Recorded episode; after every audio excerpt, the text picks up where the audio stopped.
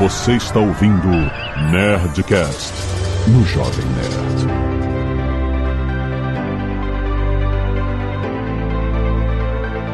Lada, lada, lada, nerds! Aqui é Alexandre Antônio do Jovem Nerd nas nuvens. E aqui é o André Fatala, responsável de tecnologia do Magalu, e a Claudinha nasceu.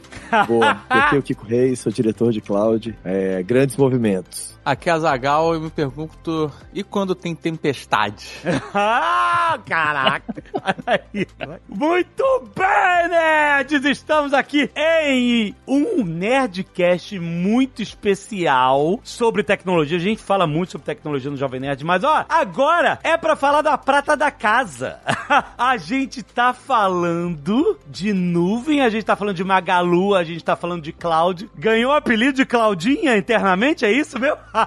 Tem algumas pessoas carinhosamente chamando. Ah, o Magalu está lançando um serviço de cloud. Cara, um desenvolvimento interno de anos, muito investimento. Porra, Luiz Alebski tava escondido. Tava escondido, Luiz Alebski. É, é isso mesmo, cara. Falam que no brasileiro, pô, Brasil não consegue segurar uma fofoca, mas essa aí ficou anos, cara. Anos aqui rodando. Caraca, que incrível. A gente trabalhando e a gente imaginando que ia vazar e que segurou até a última hora. Foi bem legal. É muito doido porque desde que a gente entrou, a gente já ouve falar internamente. Exato. Que tava em desenvolvimento e tal, e realmente não vazou, né? Faz um É. tempo Ah. já, cara. E- Incrível, cara, é incrível. Foi muito legal. Todo mundo, assim, que se envolveu, acho que respeitou a natureza do projeto, sabia que se a gente contasse muito cedo, ia vir muito questionamento antes da hora, né? Então, acho que foi bem legal, bem legal mesmo. Mas então é isso. Agora, nessa semana, a gente contou pra todo mundo, pro mercado, pra, enfim, pros clientes, os parceiros, etc. Revelamos, né? E aí, tipo assim, a gente tá aqui com o Kiko e com o Fatala justamente pra gente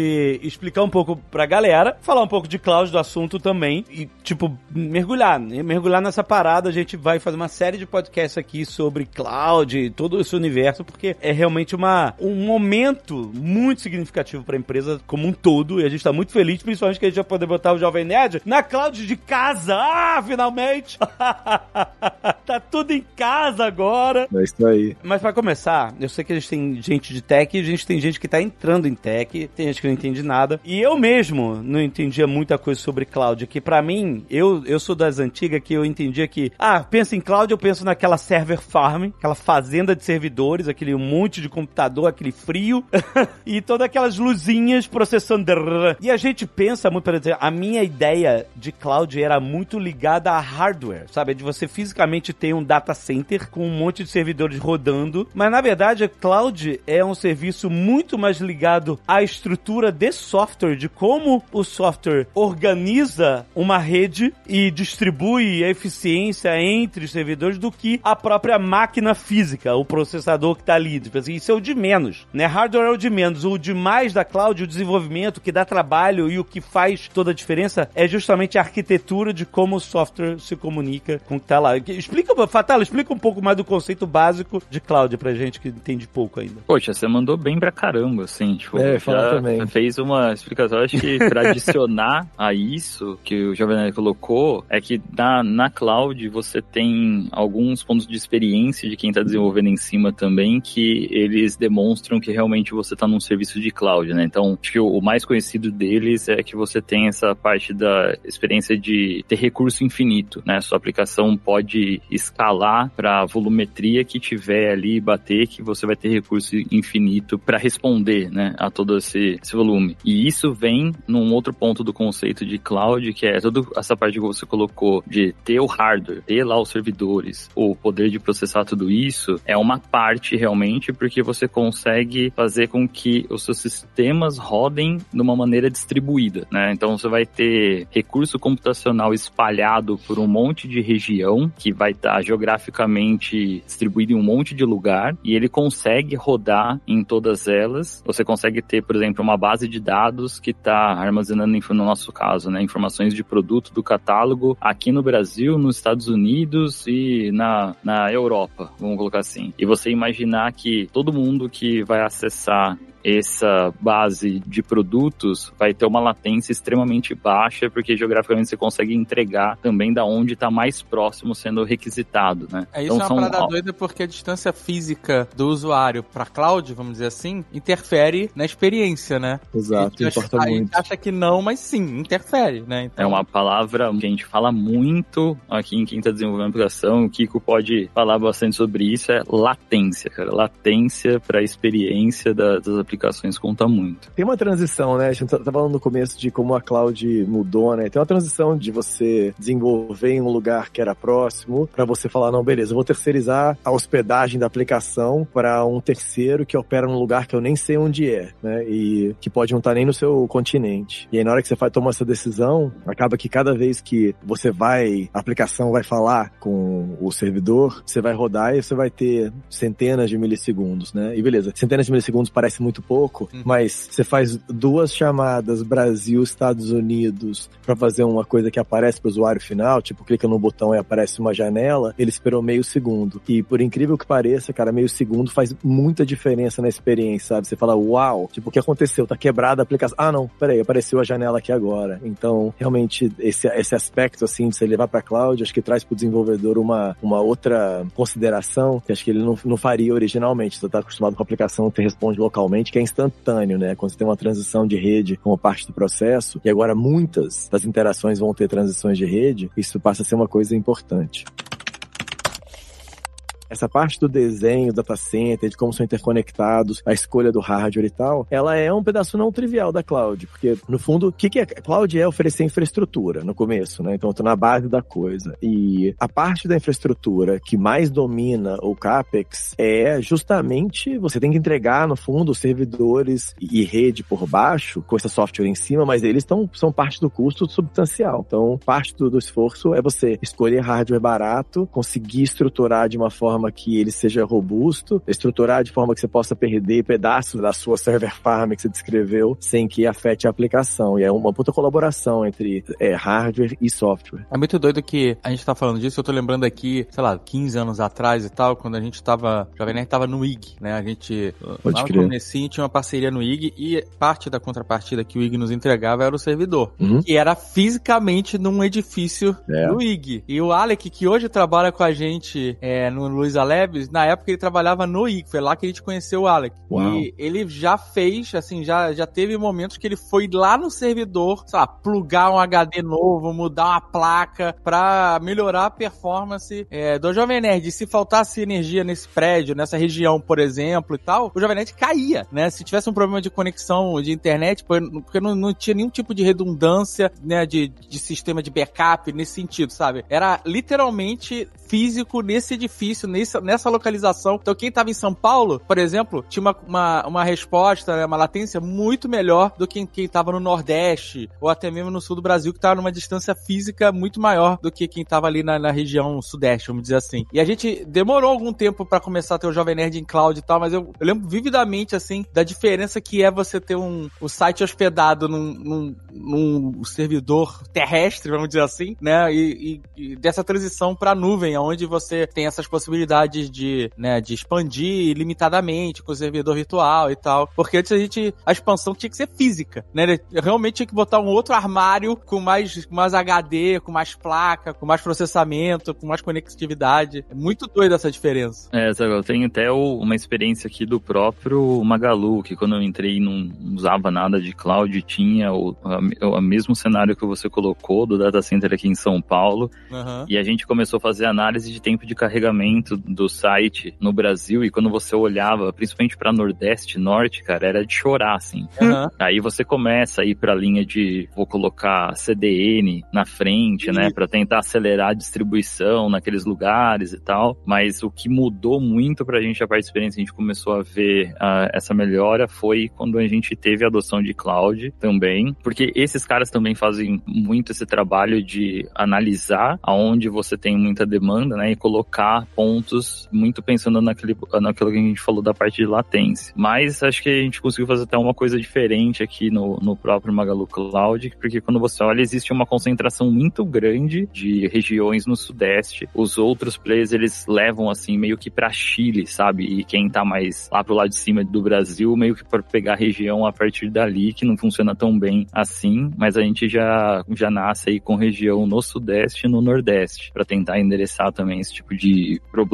né? De baixa latência em, em outras regiões no, no país. Mas é bem o que você falou, era uma coisa assim super complicada de você trabalhar com um tempo de resposta é, no, no passado, tendo só um data center no, numa região só. É, porque esse negócio dos data, data centers é, e, e, no fundo, a região, que é composta de vários data centers, a, a ideia é você dar essa possibilidade de escalar a aplicação e poder ter ela sobreviver mesmo tendo uma falha, né? Uhum. Falhas acontecem em todo lugar. Às vezes falha um cabo de rede, às vezes falha um servidor, um disco, mas às vezes falha uma zona inteira, né? Um pedaço inteiro no data center, um data center inteiro pode falhar. Então a ideia da cloud é meio que empacotar tudo isso numa região, o usuário final enxerga a região e as zonas, e a implementação por baixo ele não vê, porque o provedor de cloud meio que usa os data centers e dentro das subdivisões deles para dar essa ilusão. A cloud, acho que o nome é interessante porque no fundo é uma grande ilusão. O Fatala falou sobre capacidade infinita, no fundo é assim, a expectativa do desenvolvedor quando ele usa cloud é, eu posso pedir o quanto eu quiser, eu posso pedir um trilhão de vCPUs e eu vou receber. Essa coisa de você mostrar para o usuário final algo que é um pouco diferente, desacoplado da realidade física, é o que a cloud trouxe de porque aí tirou essa preocupação do desenvolvedor de, nossa, será que eu vou ter capacidade? Será que eu tenho uma máquina para hospedar essa aplicação? E aí deu uma super liberdade para repensar a arquitetura de software. E essa de você repensar a arquitetura de software levou a criar recursos que poderiam permitir que a aplicação sobrevivesse. Quando você tem falha, por exemplo, ou carga demais em um lugar. Então, essas coisas meio que mexeram muito com a cara que do software passou a ter pós 2010. Então, para mim, essa grande transição de 2000 para 2010 é repensar a arquitetura de software. Assim, originalmente era um negócio muito mais simples assim, e pós 2010 começou a entender, não, software tem que ser todo sistema, sistema distribuído com um monte de componentes diferentes que se falam entre si. E essa explosão só aparece porque a cloud apareceu. Agora, eu quero saber as aplicações. Tipo, por exemplo, você pensa logo em host de site, de serviços, de aplicativos, etc., de armazenagem. Por você falar da escalabilidade ilimitada, que hoje é uma coisa incrível, porque, porque você acomoda os seus custos à sua necessidade, né? Em vez de você, ah, tô contratando serviço demais que não tô usando, ou serviço... É, porque antes você tinha que né, montar um, uma estrutura parruda que não é. ia ser demandado o ano inteiro, por exemplo. Né? No nosso caso, caso, os momentos de, de maior acesso é quando a gente lança Nerdcast RPG. Então muitas vezes a gente tinha que estar preparado o ano inteiro só por um momento, né? E depois ficava o hardware ocioso, né? É, a gente era da época que a grande bênção era você ter um servidor dedicado. Lembra disso? É dá, dá, nome pra ele. É, dá nome. Ah, a gente dava os nomes, o Alec dava os nomes de, de Jäger, lá do, sabe daqui, dos robôs gigantes? Do Pacific Rim. Pacific né? Rim. Sei. Qual era o principal? Principal era o. Cherno Alpha. Não, o principal era o. Como é que era o nome do robô dos heróis lá, que era famosão? Era Gypsy, não era? Gypsy Danger! Puta, esse era o nosso servidor principal. Tinha o Cherno Alpha, era tudo isso. Aí... Mas era louco porque a gente tinha no contrato do IG dizendo que a gente tinha que ter um servidor dedicado é. Jovem Nerd, com configuração. Muito maluco isso. Quando dá nome, a gente ficava falando que é pet server. Exatamente. Era tudo pet server. Não, é isso aí, porque isso mesmo, transição para cloud, é, é, ela, uma das coisas que é marcante é Randy Bias, que fala sobre essa transição de pets para cattle. Ele fala, é, agora, hum. aplicações demandam infraestrutura que trata elas como cattle. Então, os, as unidades gado, é. computacionais são gado, não são mais é, de estimação. Exato. Então, e é interessante porque, na nossa época, estar em um ambiente compartilhado era a coisa ruim. Era o primeiro estágio, era a única forma mais barata de você ter um serviço. E nada era escalável né? Tipo assim, bem no início, assim, era assim. Se você. Ai, quantos sites tem aí no nosso servidor? Ah, teve você mais uns quatro sites. Ah, entrou um quinto agora. Aí o, Jovem Nerd e todo mundo começava a ficar mais lento. Não tinha escalabilidade nenhuma. Então a gente tá falando justamente de outro mundo, onde você está. Não existe mais a ideia de dedicado e compartilhado. Tá todo mundo numa estrutura infinita que te dá o quanto poder de processamento, etc., que você precisa de acordo com, enfim, as suas necessidades. E como você falou, escalabilidade elástica, esse tipo de coisa. A gente é isso, né? Nerdcast RPG final do ano, vai lá em cima, consumo, transferência de dados, etc. Então a gente precisa ser elástico, né? Para quem tá contratando serviço, se traduz em custos mais efetivos, gastar menos para usar justamente a estrutura que você precisa. Isso é a base, né, hoje em dia, né? É, mas é muito louco que você falou esse negócio, porque no fundo a cloud é um super ambiente compartilhado, sabe? É como É, se você tivesse uma, uma grande máquina compartilhada. E assim, o grande desafio da cloud é justamente qualidade de serviço. Tem um sigla em inglês E assim, o grande desafio da cloud é, como você tem vários hóspedes diferentes rodando na mesma plataforma, você tem que encontrar formas de garantir que nenhum deles destrói a experiência dos outros. Então, a parte mais difícil da cloud, no fundo, mais difícil de todas, é garantir qualidade de serviço para todos os usuários, né? Da- Todo mundo tenha uma experiência legal e que possa usar de forma justa a, a parte que comprou. Exatamente. Totalmente diferente do que era. Tem outro fator também que é importante, que é a segurança da sua informação dentro da cloud, né? Totalmente. É, e que é algo que a gente quase não fala, né? Que a gente não se preocupa muito em, em ficar repetindo e tal, mas é, é um fator determinante ali você ter a segurança de informação dos usuários, né? Da, da própria informação que você tá colocando lá e tal. É, é isso mesmo. Acho que não fala em parte porque quando você foi pra cloud, você terceirizou uma parte das suas preocupações. Porque a cloud, a parte interessante é tem dois escopos, dois domínios de, de segurança separados. O domínio da infraestrutura, que só o provedor da cloud vê. E aí, essa parte era do usuário final no começo, né? O usuário final tinha que cuidar de tudo, é,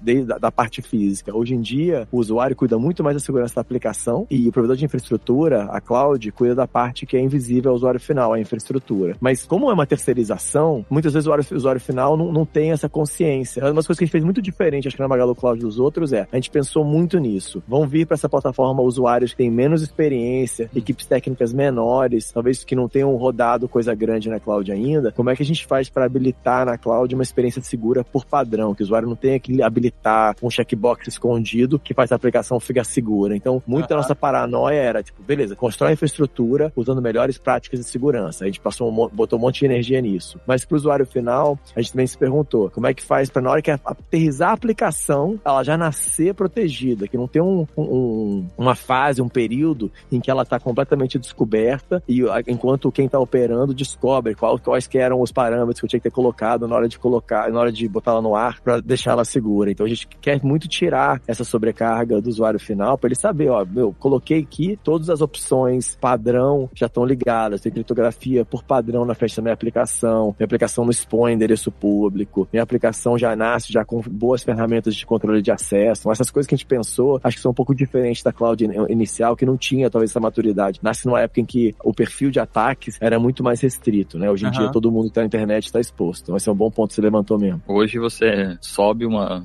uma instância, dependendo do que você colocar pra rodar lá, em segundos tem um IP chinês cara. minerando Bitcoin lá.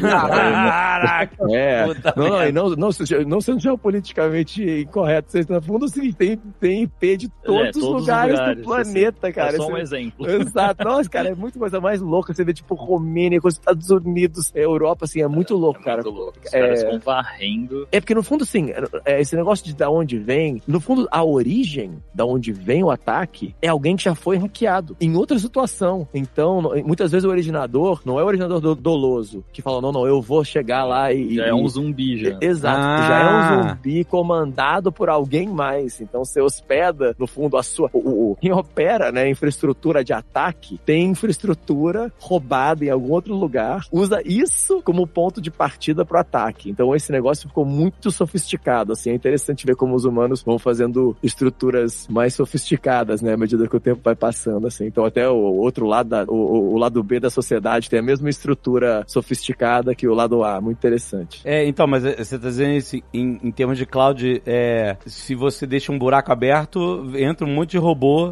um monte de computador zumbi pra usar a infraestrutura pra esses fins, né? Minerar Bitcoin, essas coisas, né? É, é isso aí. É bem o que o Kiko falou. Às vezes já é um cara que já tá dominado e ele tá lá fazendo o trabalho de ficar escaneando e achar outras vulnerabilidades pra, tipo, já conseguir invadir também. É. Então, no fundo, como provedor, o que você não quer ser é uma origem de ataque É. para outros lugares, sabe? Beleza, você tem que se preocupar com proteger o acesso a dada aplicação de quem está hospedado com você, mas tem uma preocupação complementar que é eu não quero ser um viabilizador de infraestrutura de ataque para atacar terceiros, É. né? Porque é isso, essa é real. Exato, exatamente. Muito louco, cara. Muito louco. Igual o ataque DDoS também, né? Por Isso. exemplo. Opa, bom e velho DDoS. Exato, não, cara. Os caras operam com os canais canais de IR, que hoje em dia deve, ter, tipo, grupo Discord, eu não sei, eu tô, eu tô na, na, década passada de tecnologia, mas os caras operam esses canais e, e, as bot farms são todas ligadas lá dentro, você entra no canal e você manda um comando lá, fala iniciar ataque contra é. esse IP e pronto. É assim que faz. A interface, a UX, é um chat. Nossa senhora. E aí, você falou de ataque DDoS, que era o grande terror é, antigamente, né? não sei hoje, né, mas né, a gente tinha essa preocupação de, ó, como é que a gente vai se proteger contra esse tipo de ataque, né, porque ele é, derrubava o site, né, não tinha como, né, começava, é, é, basicamente, em, em, simplificando ao máximo, é um monte de requisição ao mesmo tempo em cima da, da, da sua máquina, a ponto de as pessoas não conseguirem acessar seu site, né. É, é de um monte de IP diferente, é. ele tenta responder, então é mais difícil você conseguir direcionar de tipo, olha, subiu muito o número de requests desse IP em específico, então vamos tratar só ele e jogar ele pro, jogar no limbo, não, é um range gigantesco que começa a vir e fica mais difícil, ficar, era antes, acho que mais difícil, né, do que hoje, até acho que faz um mês atrás que o próprio Google divulgou lá que recebeu o maior ataque DDoS do isso mundo, aí, né, foi mesmo. e ele conseguiu segurar isso para nenhum cliente ser impactado, é, ser impactado tá, dentro lá do GCP, então, então rola umas coisas é. muito... Eu, tem um mapa, tem um site, esqueci o nome do site, que você entra e consegue ver real time o, o, as, as origens, origens, e destinos. É assim, é mesmo? De, Caraca, é, flight radar é. de ataque. É isso aí. é isso aí. É porque, na verdade, o, o, D na frente do DOS, né, originalmente era Denial of Service, né? Você, você basicamente falava, beleza, eu vou atacar esse outro site e derrubar ele com uma origem. Esse ataque, ele, ele, ele não é para roubar nada, ele é só para entulhar o servidor de coisa e, e ele quebrar, ele cair, né? Tipo, derrubar o site. É basicamente isso que o DOS faz. Né? É, beleza. Você acha que tem esses ataques que são assim, basicamente tirar do ar um serviço. Mas normalmente ele é usado de uma forma complementar. Você tira do ar um serviço hum. e você usa essa falta de disponibilidade para explorar uma fraqueza. Por exemplo, você tira do ar um serviço crítico, eu coloco no ar um serviço que imita o serviço original que eu derrubei, e esse serviço que eu coloquei no ar, que imita o serviço original, ele eu controlo. Pensa como, sei lá, opera um gateway de pagamento. Eu derrubo o original, coloco uma alternativa para rodar no lugar dele, com o mesmo IP ou com o mesmo DNS name, e aí com esse nesse negócio eu, eu controlo, aí eu vejo os pagamentos passando por dentro de mim. Usa em geral numa, num ataque mais sofisticado como uma das peças que você move. Então você vai olhar tipo um exploit mais complexo que você vai ler e publica-se muito sobre isso. Assim, essa, essa comunidade tem muita transparência, fala muito sobre isso. Você vai olhar e falar, nossa, como é que funcionou? Derrubou esse componente, botou um outro para rodar no lugar. Esse outro lugar é um pedaço do ataque, então foi muito sofisticado. Impressionante. Caraca. A gente lá atrás, né, quando a gente tinha servidor ainda, não tinha cloud, a gente sofria ataque de DDoS involuntário do público. Porque quando ficava, quando a gente atrasava é. a publicação do Nerdcast, a galera Caraca. começava a dar F5 no site pra ver se ia sair. Pode escrever. Nossa, é verdade. O site caía. E, cara, era tanta gente apertando a porcaria do F5, né? Tinha Isso. GIF lá do F5 e tal, que a gente às vezes não conseguia entrar no admin. Isso. Para publicar é. o programa. A gente tinha aqui no Twitter falar, gente, para de apertar F5 porque eu não consigo publicar o programa. Era muito engraçado, que loucura. Isso aí, o problema de QoS é isso. É, você, você acabou de descrever um importante. Qualidade de serviço é limitar o número de requests para não permitir destruir a experiência para todos os usuários.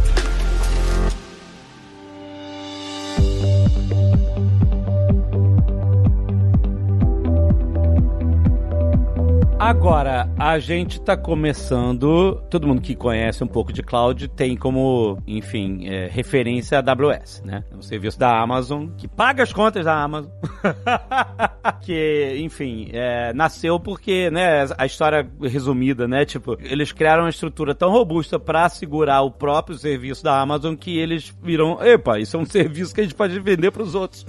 e acabou sendo um grande negócio para eles. Tipo, qual é a visão do Magalu depois de tanto tempo de ter um player mega consolidado, mas vocês falaram já um diferencial. Latência, assim, gente, distância física, internet é cabo, cabo submarino. Então a nossa informação vai andar por cabo da onde a gente tá, fazer um caracol pelo mundo, por baixo dos oceanos e até chegar no destino final e voltar. Tudo bem, é tudo muito rápido, mas dependendo de onde você vai estar, a latência vai fazer toda a diferença nos requests, no, no, nas consultas de banco de dados, etc., onde você estiver. Então, por exemplo, ter uma estrutura robusta de cloud no Brasil, para um mercado gigantesco que é o Brasil, é um diferencial absurdo, né? Tipo, já começa por aí. Então, assim, qual é a visão do Magalu entrando num, num, no mercado de serviços tecnológicos que tem players muito bem estabelecidos, robustos, mas que mostra, por exemplo, um diferencial que ela tem? Quais são os features iniciais que a gente está oferecendo agora, nesse momento de inauguração? Falando de diferenciais, que eu acho que é importante, acho que a primeira coisa que a gente falou bastante, inclusive no evento de lançamento, é que é, é mais uma opção, né? A gente é complementar ao que tem. A gente não está concorrendo diretamente com nenhum dos players que estão aí, porque a gente quer focar muito no mercado brasileiro, a gente entende as dores de quem está aqui, tem uma parte de priorização grande de pequenos e médios, mas a gente foi impressionante da repercussão do próprio evento, de muita gente grande vindo conversar, porque falou, tudo que vocês falaram aí é um pouco da minha dor, tem uma, uma dor em preço, claro, que foi algo que a gente fortaleceu bastante ontem, que é como que a gente faz todas as escolhas de como está sendo construída a cloud para ter um preço que é muito competitivo. Como o Kiko até citou, tudo que foi desenhado desde o início foi a gente tem que fazer algo que vai ser muito mais barato, porque ao fazer isso a gente começa a ter uma solução que ela veste melhor assim para o país como é o, o, Brasil. A gente não vai conseguir incluir, é, dar acesso às pequenas e médias empresas, né? Eles vão ficar sempre de lado. Um dado importante foi mostrado que, tipo, 80% da receita das grandes clouds vem de grandes empresas, uhum. só 20 são das pequenas. Claro, é difícil, é um desafio você conseguir trabalhar com esse grupo que não tem tanto poder, vamos chamar assim, aquisitivo, mas é onde se você conseguir atender essa parte long tail, né, atingir escala em cima deles, você também consegue trazer uma receita que é super interessante para o negócio. Tá alinhado e... também com os valores, né? É isso,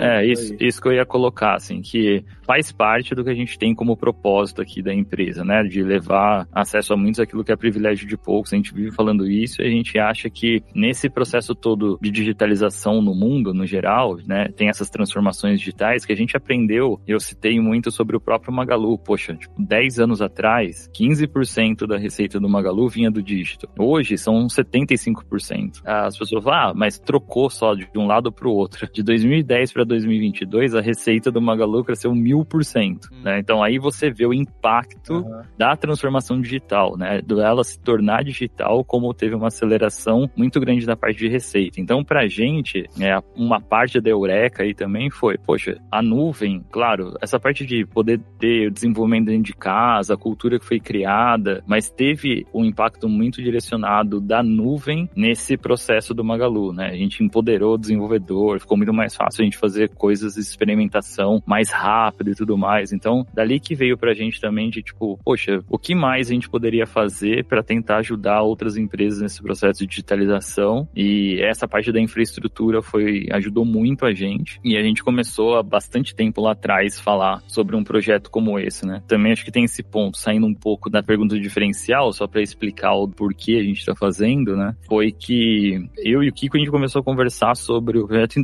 2018. Foi várias conversas. Antes disso, já vinha falando também bastante com o Fred, acho que o timing não era o, o correto pelas priorizações que a gente tinha, mas enxergava, acho que até eu, por usar a Cloud há muito tempo é, e ver de verdade todos os impactos que estava gerando, é, via também bastante dos, vamos dizer assim, dos gaps que tinham aqui olhando para o Brasil, né? Coisas como você ter um suporte no Brasil de pessoas que entendem muito da parte da plataforma, é, não é trivial, sabe? A gente escutou até disso de feedback de empresas que estão aí na nossa primeira onda, né? Que eles entraram. E, tipo, cara, um diferencial de vocês foi como quem tá atendendo a gente, é quem tá desenvolvendo a plataforma, puta, é muito diferente o nível do atendimento, assim, que acontece pro lado de vocês, né? Então foi, foi um ponto que foi muito legal. Os outros que a gente citou bastante é as soluções que tem dos grandes que a gente chama aí de hyperscalers, eles têm a precificação toda indexada no dólar, uhum. né? Então toda variação que acontece acaba impactando no preço que está aqui. A outra é, existe uma taxação assim de impostos muito forte de compra de tecnologia quando ela é feita do exterior, Sim. né, de 42%.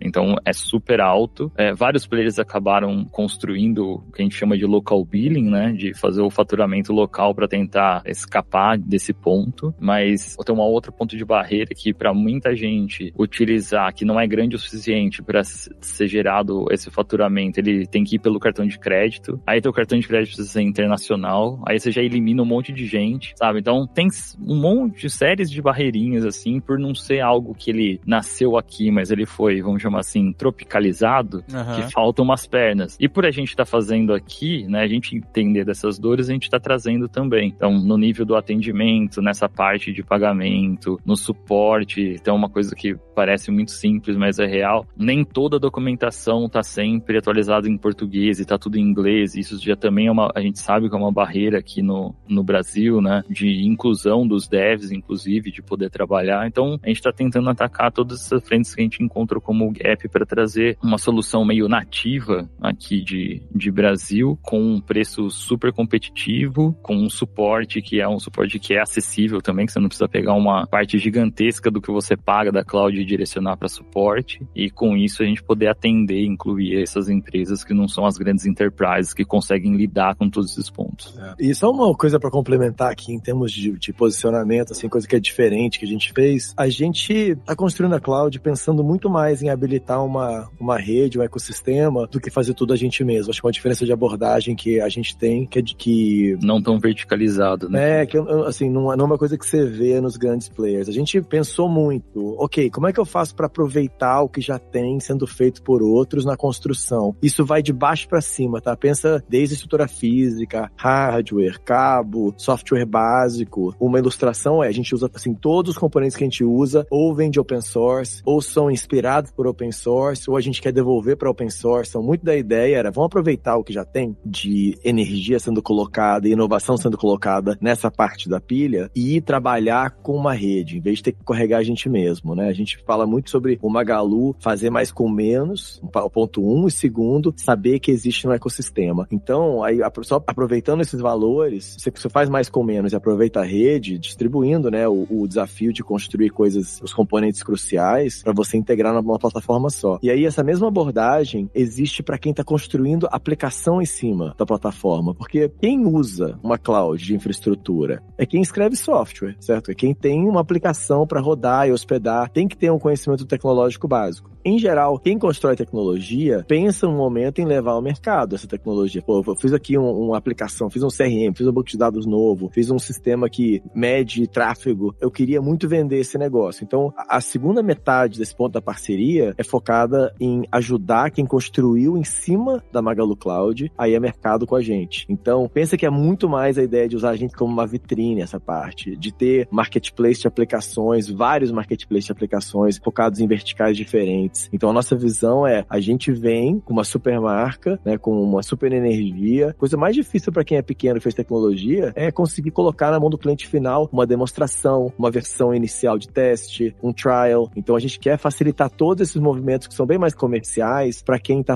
construindo aqui em cima da cloud. Acho que uma das coisas que é bem diferente das outras é esse foco em entender que o produto final não é a gente que constrói. O produto final é a aplicação de software, quem vai construir algum terceiro em algum lugar do país ou do planeta, e a gente quer facilitar essa pessoa que está fazendo a aplicação a chegar no usuário final que tem a dor que aquela aplicação vai resolver. É, é só um, um outro eixo assim do diferencial, é essa, esse foco assim em parceria, em habilitar os outros a construírem e fazer com que todo mundo que trabalha junto com a gente saia ganhando que tipo de cliente que o Magalu Cloud está atendendo agora? Tipo assim, quais são as, necessidades que as pessoas têm que elas podem. Opa, peraí, eu posso ter uma solução no Magalu Cloud, porque a gente está começando aos poucos, né? Como vocês estão falando. Eu vou falar do agora, assim, é fantástico coloca um pouco da visão. Assim, a gente. Não, eu só falo primeiro. O Magalu. agora o que, que eu falo? não, não, eu falo, eu falo pra você falar da visão, mas aí, a gente começa assim, começa. não, é primeiro cliente, é claro.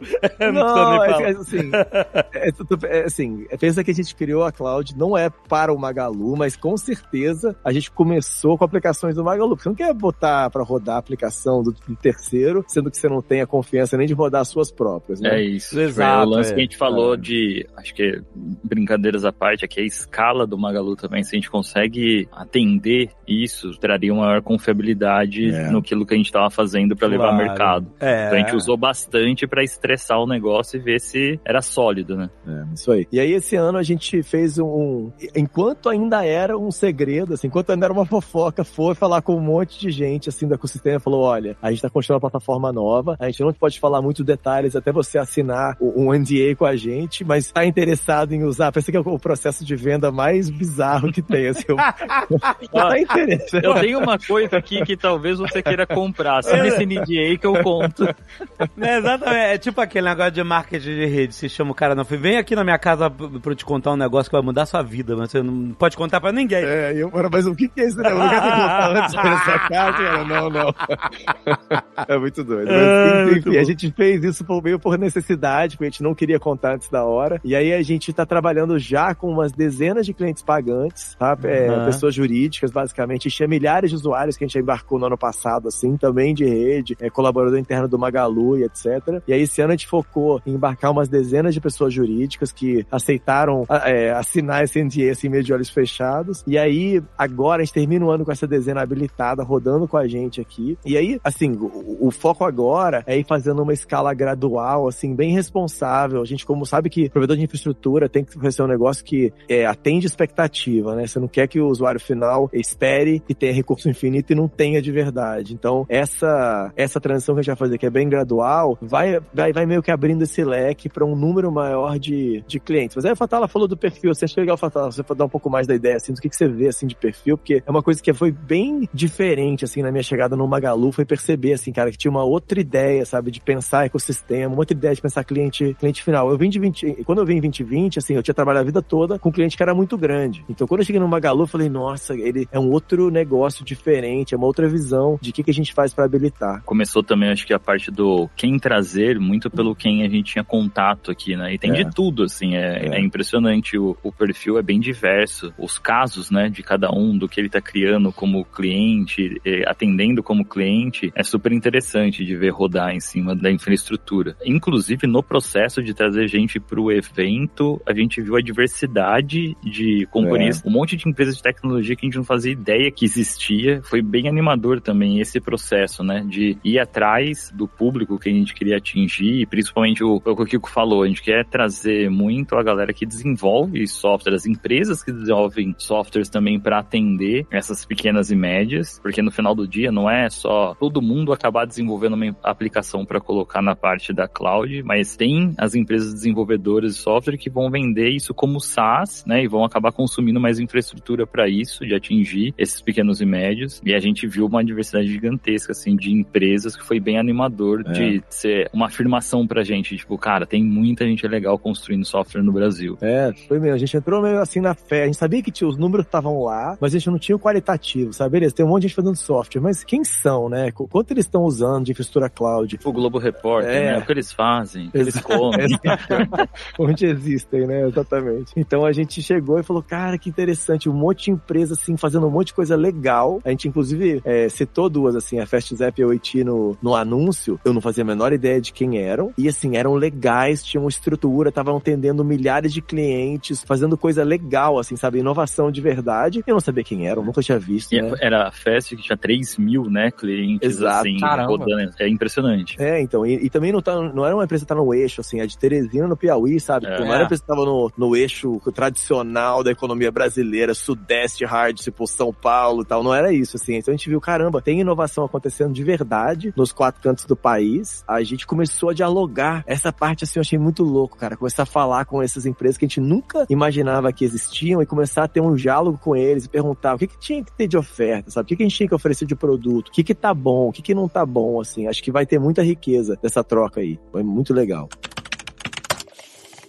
Beleza, estão lançando Magalu Cloud. Eu tenho uma pergunta muito importante antes da sua pergunta.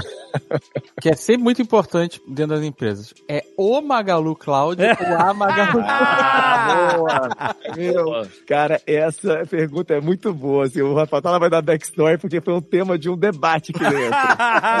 Puta, cara, ficou. é, Tem essa discussão se é o ou a Magalu também, né? É. Fica nessa, tipo. é, é. Mas o que a gente tem de direcionamento é o Magalu, né? E quando começou essa conversa, tipo, é o, é a, eu falei assim, cara, é a nuvem, então é a Magalu Cloud. Ah, Ah, Magalu É isso aí, Cloud. cara. Não, é isso mesmo, tipo, a, a deusa, assim, a, a Spirit Goddess, você que fala isso em português, tipo, a deusa do, do, do Magalu, tem que, é, Magalu Cloud é, é uma mulher, assim, então é a Magalu Cloud. Muito, Ah, muito bom, muito bom. muito legal, assim, a decisão. Então, É a Claudinha, né? Então. É Claudinha, Ah, Claudinha. Ajuda bastante entender, olha aí.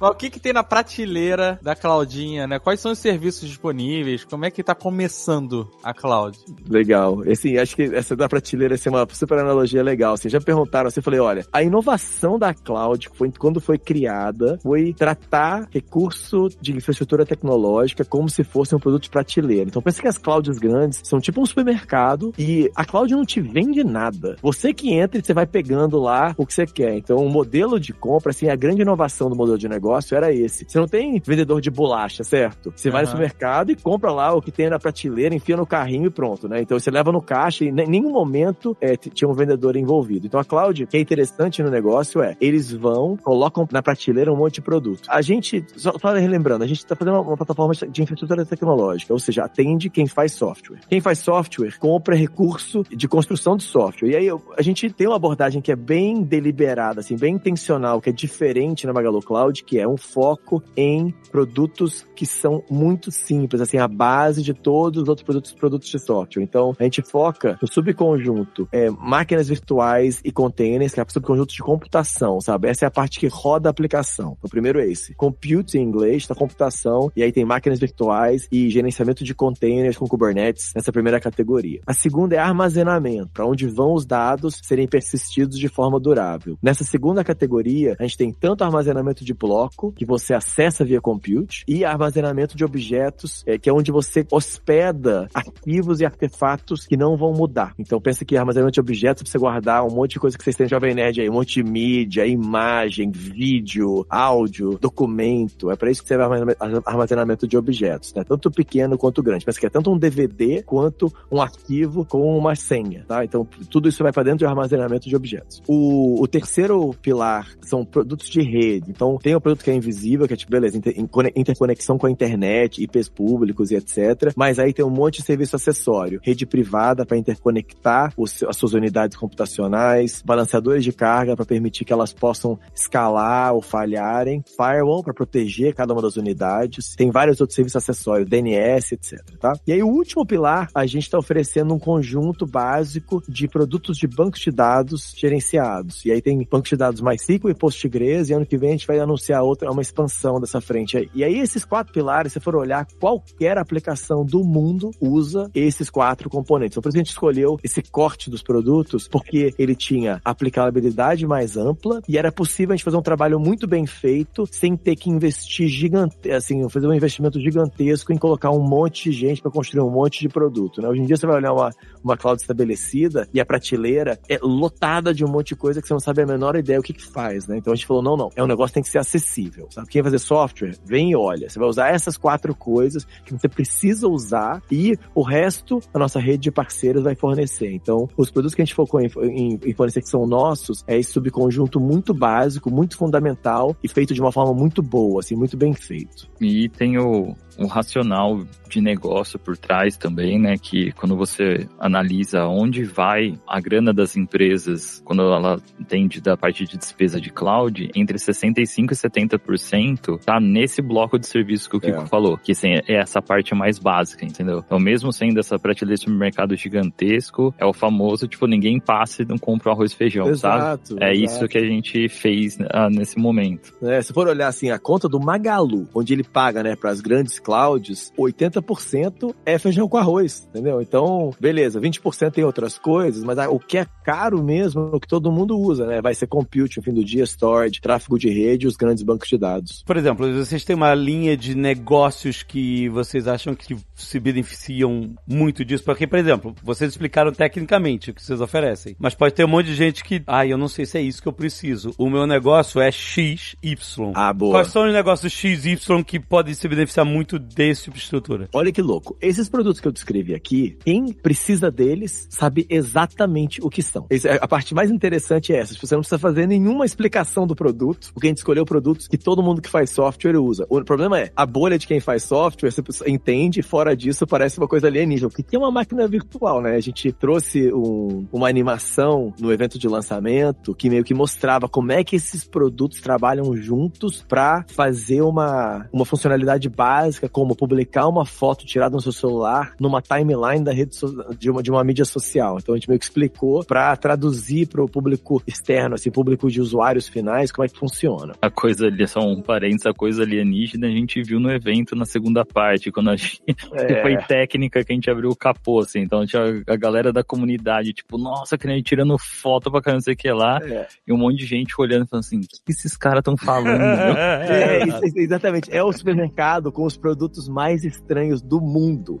onde você vai, você olha a embalagem e você fala, cara, eu não sei se isso aqui é um remédio, uma ferramenta ou comida, sabe? Tipo, é de- desse jeito, assim, tipo, não dá pra entender. Os SKUs têm, tipo, nomes sur- sur- surreais, assim. Mas, então, acho que tem um ponto importante, assim, esse negócio da parceria, esse me complementa isso. Quem vai usar a cloud diretamente é quem tá fazendo software. E aí, é só você perguntar onde vivem esses desenvolvedores que a gente fala que existem no Brasil, né? E aí, eles vivem, acho que em duas classes de empresas bem diferentes. Uma empresa que constrói tecnologia para si própria, que escreve software que ela mesma vai usar, e aí vou colocar o Magalu, especialmente o Magalu pré-2020, com essa cara, fazendo um monte de software que o próprio Magalu usa, tá? Então, essa é uma categoria. Aí, nessa categoria, mais e mais é concentrada em empresas grandes, certo? Porque para você conseguir contratar, empregar, reter, desenvolvedores hoje, acontece mais em empresa grande para criar sua tecnologia para si próprio. Tem um segundo grupo que são aí vai desde a pessoa física até a, a empresa de grande porte, que são empresas que fazem tecnologia para ser vendida ao mercado. Então, o Fatala falou sobre SaaS, né? Software como serviço. Pensa assim, é, e só podem me ajudar, inclusive, quem são os grandes fornecedores de software como serviço no Brasil? Né? Penso, sei lá, em Conta Azul, qualquer coisa a pensar que foi construído no Brasil que é software e que as pessoas consomem como tecnologia, sabe? Um produto que você compra que é software e é vendido como software. E aí esse segundo conjunto também é importante. Então aí, existe desenvolvedor nessas duas esferas aí. Então a empresa que tem desenvolvedor dentro de casa vai comprar da cloud e usar para fazer aplicação própria. E a empresa que constrói tecnologia para vender para o mercado também constrói em cima de cloud. E aí, usando esse recurso da cloud, vai e leva para o mercado final o produto dela. Vai ser a cara do usuário final aí. Mas, tipo assim, por exemplo, se eu sou um e-commerce, é isso, funciona? Beleza, bom, achei legal você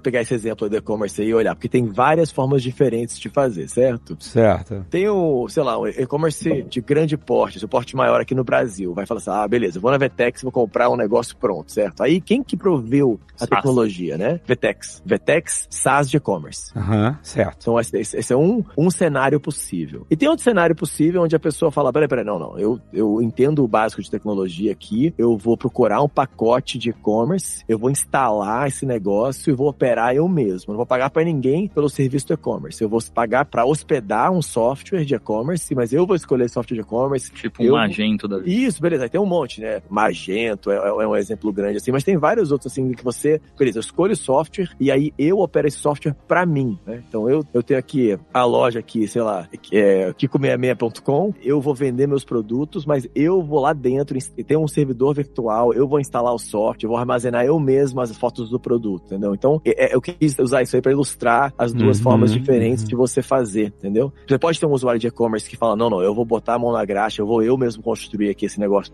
assim, com os componentes prontos, mas meus, ou eu posso terceirizar todo o trabalho, eu quero ir, numa interface web, mandar uma planilha de estoque, escolher os produtos, e aí quem vai operar o meu e-commerce é um terceiro, entendeu? Tem as duas Certo. formas diferentes. Olha só, eu tô perguntando isso, mas o que eu quero perguntar na verdade é o seguinte: eu posso colocar o Nerdcast RPG no Magalu lá e vai dar certo? Porque é uma loucura, cara. Eu vou perguntar pro Patala aqui se ele deixa aqui.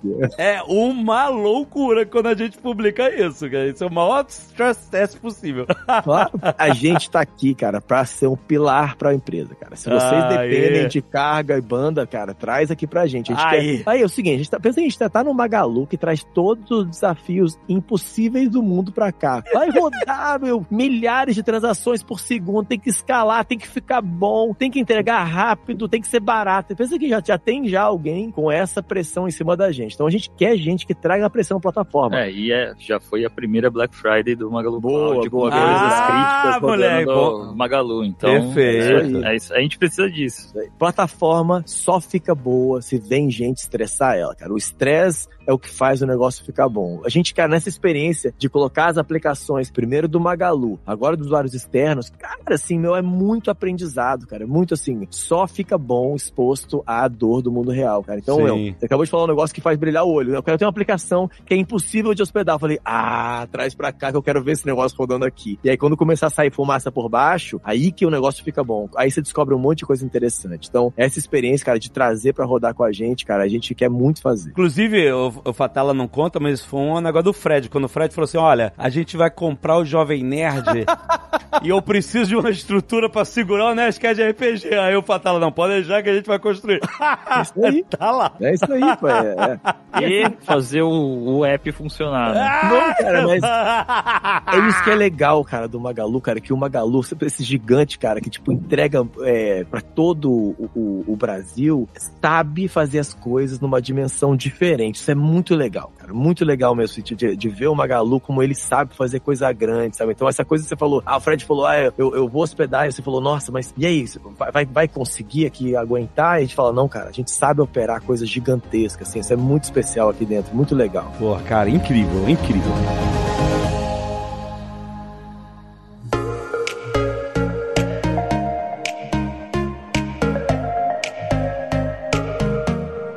Então, tá anunciado a Magalu Cloud. É o Magalu, mas é a Magalu Cloud. Isso aí. Quem tiver interessado em usar, qual é o caminho? Qual é o norte pra eu conhecer o serviço, falar com alguém, mostrar as minhas necessidades e, sabe, enfim, fechar negócio? A gente iniciou a operação aqui pública com dois programas, tá? E aí eu vou falar um pouco mais desses programas aqui, porque são direcionados a públicos diferentes. Primeiro, se você é uma empresa como o Jovem Nerd, que está querendo explorar e usar os produtos da cloud, a gente tem um programa de arquitetura de solução e tem um time do nosso lado que vai falar com você para entender o que, que você usa, o que, que você precisa, quais são os desafios e que produtos fariam sentido para você usar. Então, quem tem uma empresa pensando em usar a Magalu Cloud, tem esse canal aqui, esse programa que a gente lançou aqui na terça-feira. E aí a gente vai direcionar cada um desses contatos para esse time atender, meio que acompanhar o processo como um todo, montar um plano, fazer um desenho de uma arquitetura e acompanhar vocês até vocês estarem rodando na cloud, tá? Então essa é a primeira metade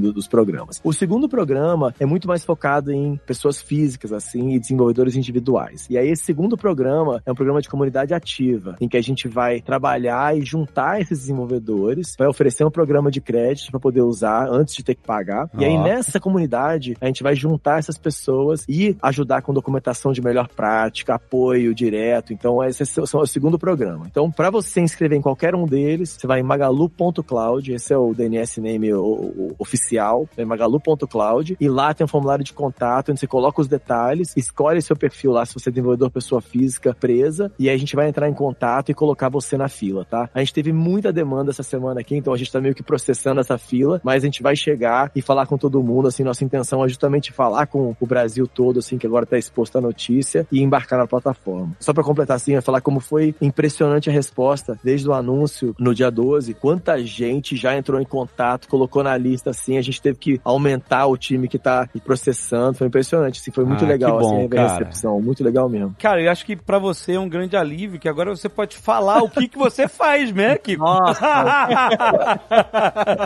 Cara, quantas vezes no meu time, cara, eu ouvi isso nas últimas 24 horas. Falei assim, olha, eu, eu finalmente posso contar para os meus colegas aqui, aqui na na universidade, no, no bar, o que que eu faço, né? Eu não que posso que dar essa resposta obtusa. Você trabalha com. É, exato. Trabalha com o quê? Ah, umas coisas de de tecnologia.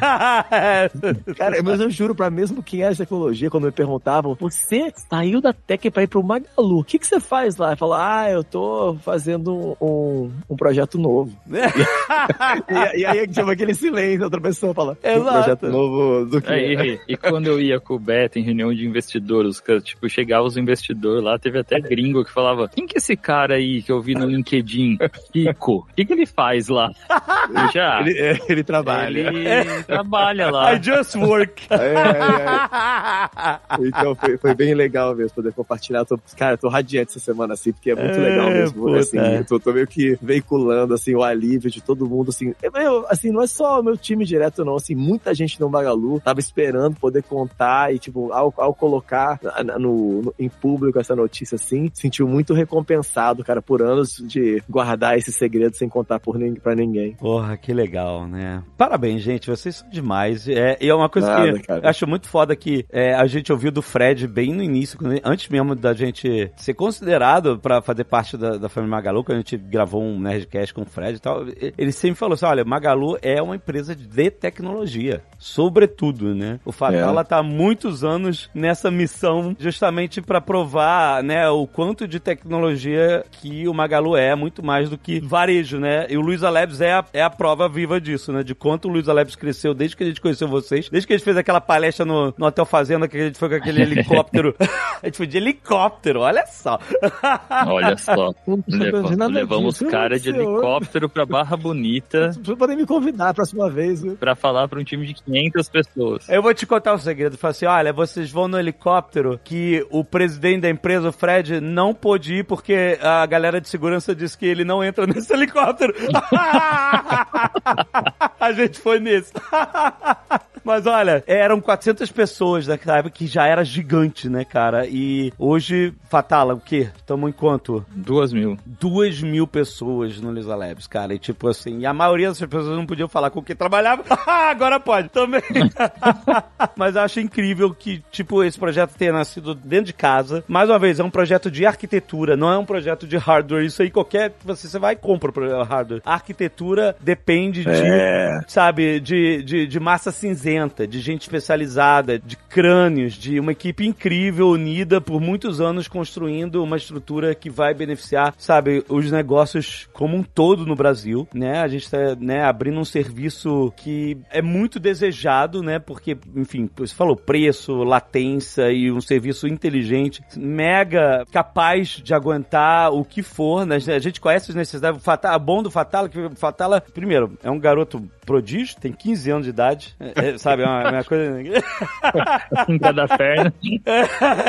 e, e tá desde o início, tipo, você construiu a estrutura do zero, então ele sabe, É. ele respira o que um cliente gigante como o Magalu precisa. O Magalu tem tantas necessidades tecnológicas, então, assim, já começa com essa base. E outra, sabe da realidade do Brasil para clientes grandes como Magalu, entendeu? Que é diferente da realidade de quem tá lá fora, na, na- nos serviços de clouds globais, etc, né? A gente tem as nossas necessidades que são bem mais complexas, então é um cara que entende muito do mercado de tecnologia, e o Kiko também, e entende muito das necessidades da economia Brasil, de quem usa tecnologia, das nossas estruturas aqui. Então, esse é o tamanho do serviço e o tamanho do escopo, né? Local, de entregar as necessidades locais pra gente que tá criando o negócio aqui. Então, galera, vai conhecer, tem link aí no post. Todo mundo na empresa tá muito orgulhoso desse anúncio e dessa nova fase, nesse novo mundo que se abriu aqui no Magalu.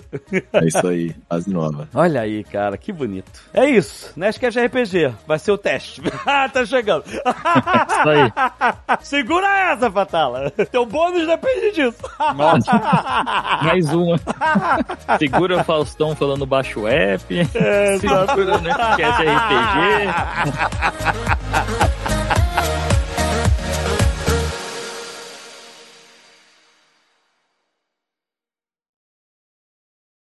Este Nerdcast foi editado por Radiofobia, podcast e multimídia.